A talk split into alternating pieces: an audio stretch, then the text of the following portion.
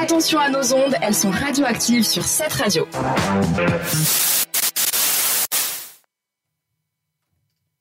Bonjour et re-bienvenue sur Radioactive. Désolé, on a eu un tout petit blanc, mais on est reparti. Alors, comment tu dis? On est là, on est là. Et puis moi, je me dis que, ben, en fait, on n'est on est pas toutes là en ce moment. Je sais pas, est-ce qu'on entend quelqu'un en ce moment? Il manque qui? Est-ce qu'on a tous nos micros? Eliana, es-tu là? Toujours. Euh, Laura, es-tu là? Je suis aussi là. Et moi aussi, je suis là, mais ça tombe super bien parce que du coup, vous êtes là pour ma petite chronique des petites bêtes. Alors, ce soir, on va aller en Écosse. L'Écosse, c'est ses châteaux hantés, ses catacombes et leurs fantômes et ses territoires sauvages et surtout le monstre du Loch Ness. Cette créature fascinante, mythologique ou non, fait parler d'elle depuis près d'un siècle. Est-ce que vous êtes au courant de, de l'origine, en fait, de ce phénomène, les filles? Non, moi j'ai entendu plein d'histoires sur euh, ce monstre, mais aucune idée. Euh, je sais qu'il existe. Tu sais qu'il existe. Il existe. beau. Il existe. On va y croire. Donc tout commence, c'était en avril 1934. La brume se lève sur le Loch Ness au sud de la région des Highlands. Nous sommes en avril et un chirurgien londonien nommé Robert Kenneth Wilson se promène avec un ami. Silencieux, les deux comparses s'arrêtent, le regard tourné vers les eaux troubles du lac. Ils assistent alors, médusés, à un spectacle hors du commun. Une créature émerge des flots dans un mouvement gracieux. J'ai failli en arracher mon, mon casque. Et gigantesque. Et là, Robert Kenneth Wilson, qui est un vétéran décoré de la Première Guerre mondiale, il prend alors un cliché qui fera le tour du monde. Peut-être que vous l'avez déjà vu, ce cliché.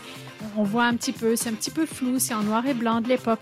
Eh ben, c'était la première image du monstre du Loch Ness qui a été publiée dans le Daily Mail dans la foulée et le monde se passionne rapidement pour le mystère. Depuis ce une, jour, une ombre, tu vois, géante que quelqu'un a pris en cliché. Ben, voilà. On voit pas très très bien, mais en même temps, pour l'époque, ça me semblait d'être quand même assez gros, de loin. Il en y avait tout cas. une sirène aussi derrière. Non, Personne non, on va pas tout mélanger les animaux, ma petite bête, c'est le monstre du Loch Ness ce soir, Eliana.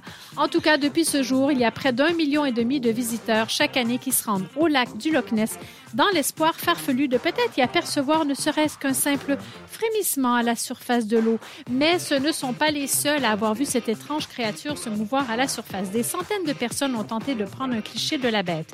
Il existe même une vidéo, je l'ai regardée, qui montre une tête noire avançant à toute vitesse, laissant derrière elle un sillon étrangement long. J'ai j'ai été euh, surprise de voir quand même c'est une bonne qualité et on voit que ça avance vraiment très très vite.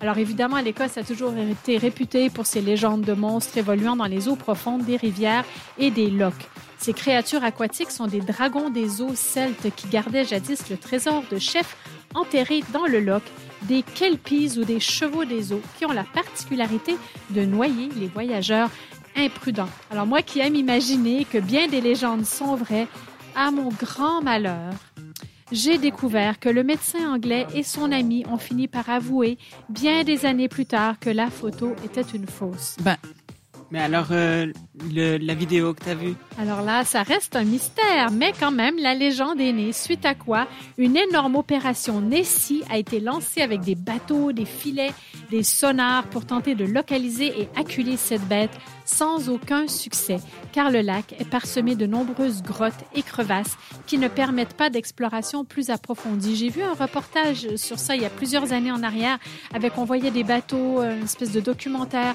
Ils avaient essayé avec des sonars, mais le problème c'est que les sonars peuvent pas voir à l'intérieur des grottes et des crevasses. Donc, ils pensent que peut-être, en tout cas, si elle a existé, bah, qu'elle est peut-être décédée au fond d'une grotte. En tout cas, mais moi, elle peut pas être immortelle non, non plus, tu vois. bah non, bah les- Euh, depuis 1934, ça peut pas être la, euh, la même. Nessie.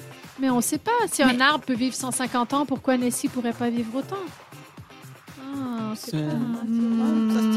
Ça se tient, ça se On tient. sait pas, puis tu m'as dit que tu y croyais en plus, tu vois, donc... euh, Euh, euh, Je sarcasme. te montrerai la vidéo. Je te montrerai la vidéo. Bon, en tout cas, en ce qui me concerne, moi, j'aime croire que Nessie a bel et bien existé. Et comme disait Hans Christian Andersen, auteur de La Petite Sirène, le bon et le beau ne s'oublient pas, ils vivent dans les légendes et dans les chants. Radioactive, c'est aussi une émission interactive. Suivez-nous sur Instagram. Stop the clocks, it's amazing.